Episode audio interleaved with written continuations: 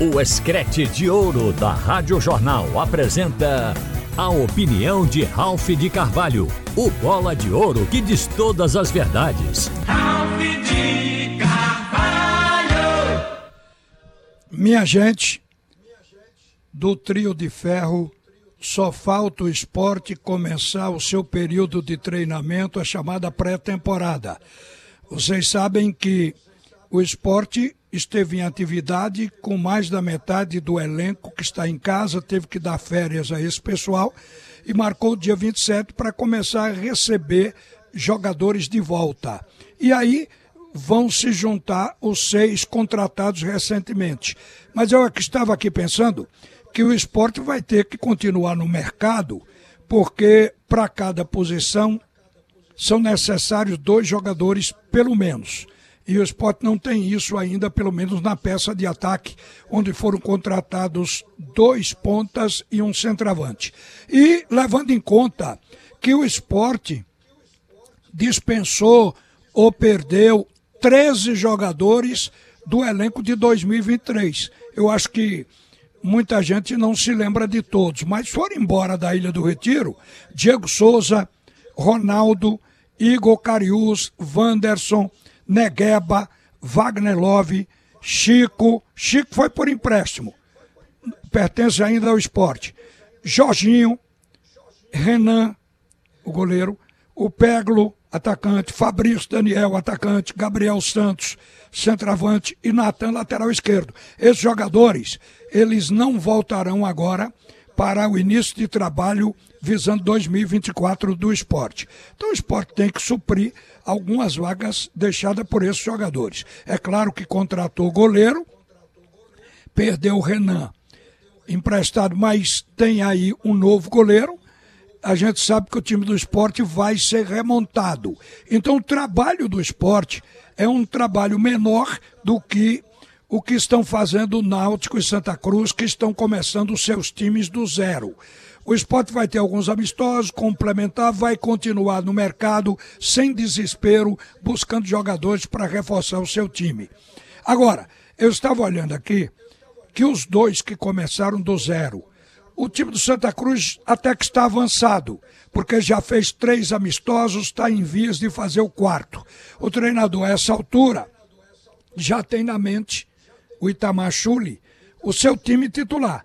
E é preciso ficar com o time titular já definido para poder dando repetição, fazendo treinamentos amistosos até início dos jogos, sempre repetindo a mesma equipe com o objetivo de pegar a liga e fazer o time realmente se tornar competitivo. O Náutico só fez um amistoso que teve lá sua valia, mas não foi um grande teste, porque se tratou de um jogo contra o sub-20 contra a base, com o time da casa. E vocês sabem que nesse momento o treinador do time da base costuma recomendar que os jogadores entrem leve para não contundir aquele time chamado principal que está sendo montado.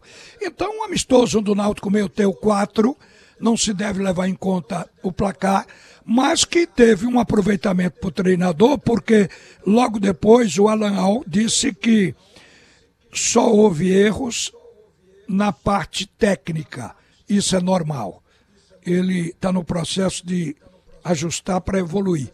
Mas que ele gostou do que viu na, no plano tático e principalmente físico é tanto que no fim ele disse: Eu tenho uma equipe competitiva na mão.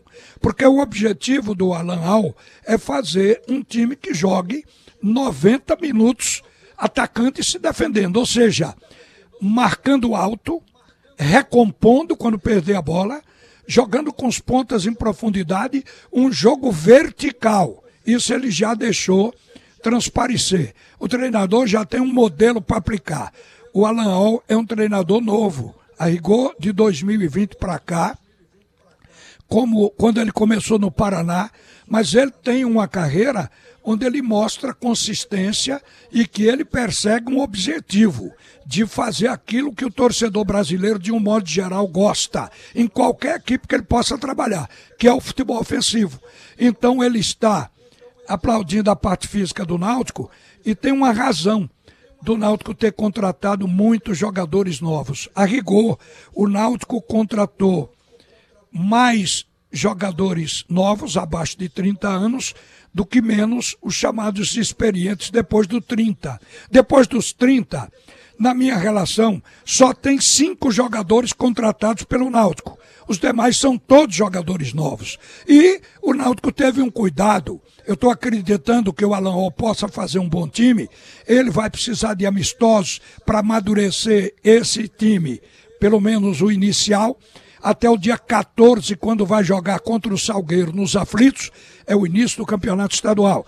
Mas contratou Fernandinho, jogador de 21 anos, é um atacante, emprestado aí do Santos, tem 21 anos de idade. O Cauã, que já jogou Série B pelo Mirassol, tem 21 anos, é atacante. O Endel Lessa é volante, mas tem 21 anos. O Igor Pereira tem 22 anos, também é volante. Veja o nível de idade. Jogadores que a rigor estão começando. Guilherme Matos tem 22 anos, é zagueiro, mas já jogou a Série B pelo Novo Horizontino. Tem o Marco Antônio, que é um dos meias, tem 23 anos. Aliás, o Náutico só tem dois meias dos novos contratados, o Marco Antônio e o Patrick Alain, que tem 28 anos jogou no Sampaio pela Série B. É um jogador que traz bagagem, experiência para dar esse meio campo do Náutico. Mas tem mais. Tem Danilo Belão, que é lateral direito. É, veio de Série C, mas Belão tem 26 anos, é novinho. Tem Evandro com 26 anos, atacante, mas que tem uma experiência de jogar no exterior.